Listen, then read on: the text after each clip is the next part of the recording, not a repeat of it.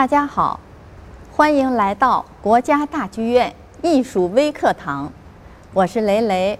今天给大家介绍一下我是怎么写歌剧的。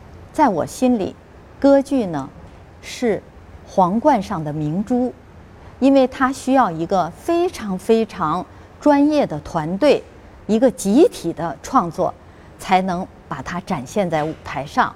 写歌剧呢，先是要有一个编剧把整个的故事写下来，然后呢交给作曲，作曲看完了他的整个的故事，要做一个音乐的整体的布局。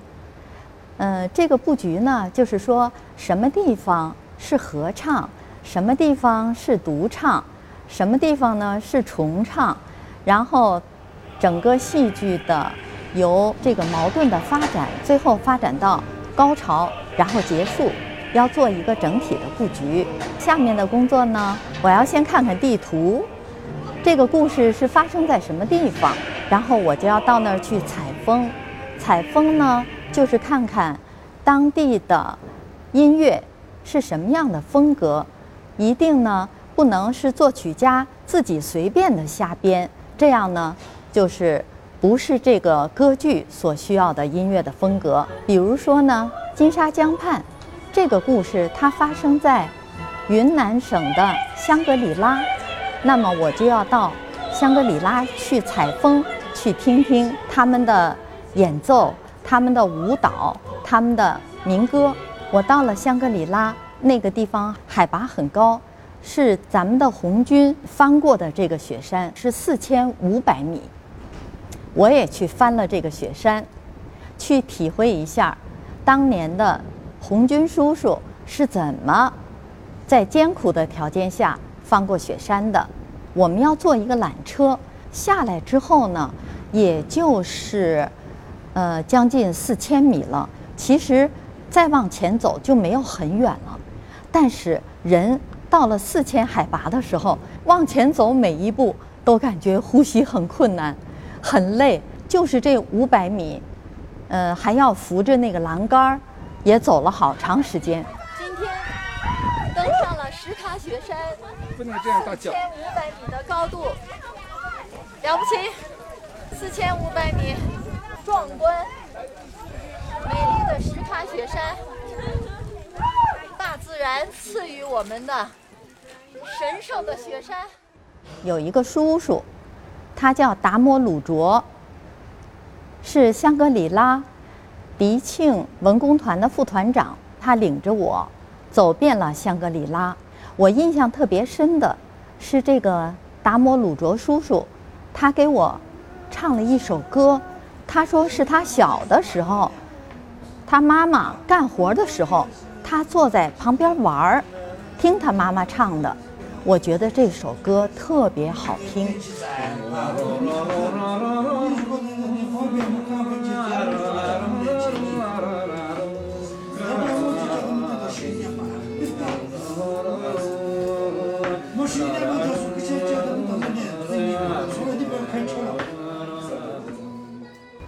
在剧中呢，有一段儿是到喇嘛庙。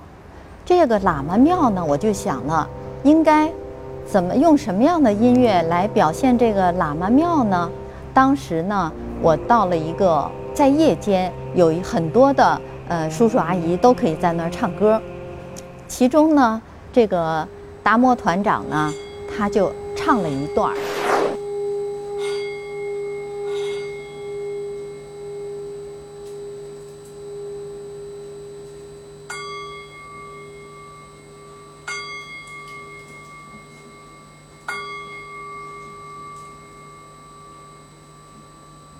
जग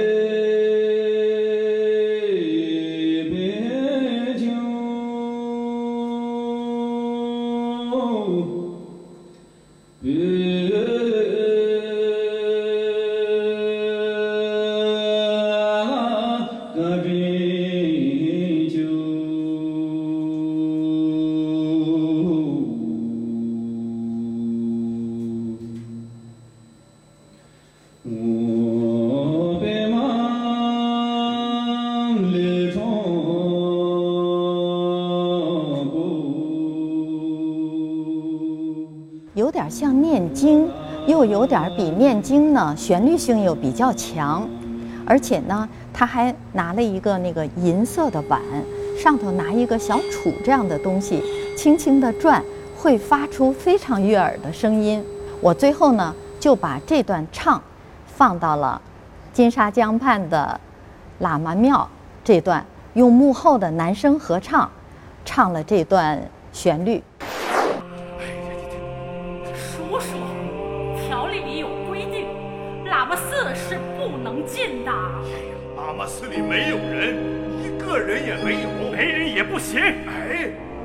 钱呢，哎，三块大洋啊，应该足够。没事啊，叔叔，没事。走，金班长，马野餐，金永德，啊，你马上把青稞给我送回去。什么？这快去！是之后呢，我就开始在钢琴上一边弹着钢琴，一边根据里面的人物和里面的场景，把这段音乐写出来。写出来以后呢，就是请我们合唱团，还有我们的独唱演员，用这个钢琴伴奏，把这些音乐呈现出来。大家听完了说很好了，满意了，那么我就开始配器。配器是怎么回事呢？就是我们看歌剧的时候，不是钢琴伴奏，要是整个的一个交响乐队，那么我们的作曲就要把每一个乐手在同一时时间，他要演奏的音给每个人的谱子都写出来，然后呢交给指挥，指挥看着总谱，然后来指挥每一个乐手。我们不光是把这个乐队完美的呈现，最重要的是需要台上的演员穿上符合自己角色的服装，看着指挥。当他们唱的时候呢，一定紧紧地盯着指挥，搓半拍儿也不行。所以呢，这个工作也是非常艰苦的。还有就是我们的道具、舞台的美术、他们的灯光，我们的演员还要上场，什么时候上，什么时候下，这都是非常非常严谨的。作为一个作曲呢，他在为一个角色创作的时候，一定要有一个主导动机，或者是一个主题。那么就是说，这个人物只要他一出场，我们就用这个音乐，大家就知道哦，就是他在创作金沙江畔的女主角叫卓玛。比如说，呃，这个卓玛姑娘，那么我就是用我采风的一个民歌作为种子的这个东西，然后呢，会在他每次出场，他的心情不断变化的时候，用不同的作曲的手段、不同的乐器、不同的展开的方法，来赋予他的很丰富的内心。卓玛姑娘她心情比较欢快的时候，那么就是用这个格桑花的一个展开的这样的一段唱。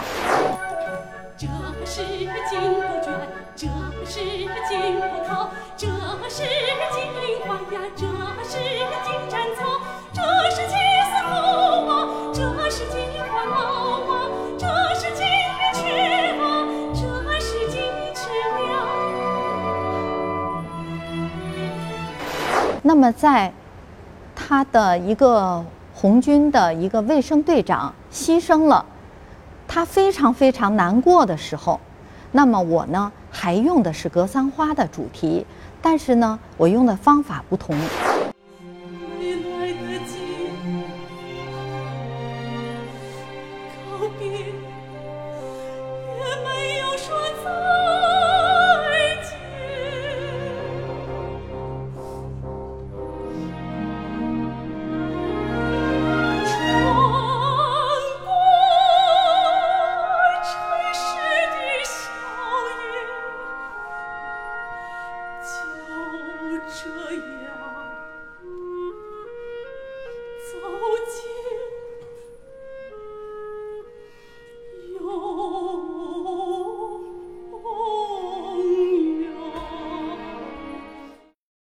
让大家一听这个音乐就知道他要哭了，他特别特别的难过。在后面呢，当他的心情渐渐的平静下来以后，再一次的出现格桑花的主题，那么大家就会觉得，哦，还是我们的卓玛姑娘，她从一个非常激愤的情绪，那么转到后面的悲伤，转到对这个。呃，红军的卫生队长的怀念，对他的敬仰，还有呢，就是在最后，他对未来的胜利和未来的光明充满了信心和希望。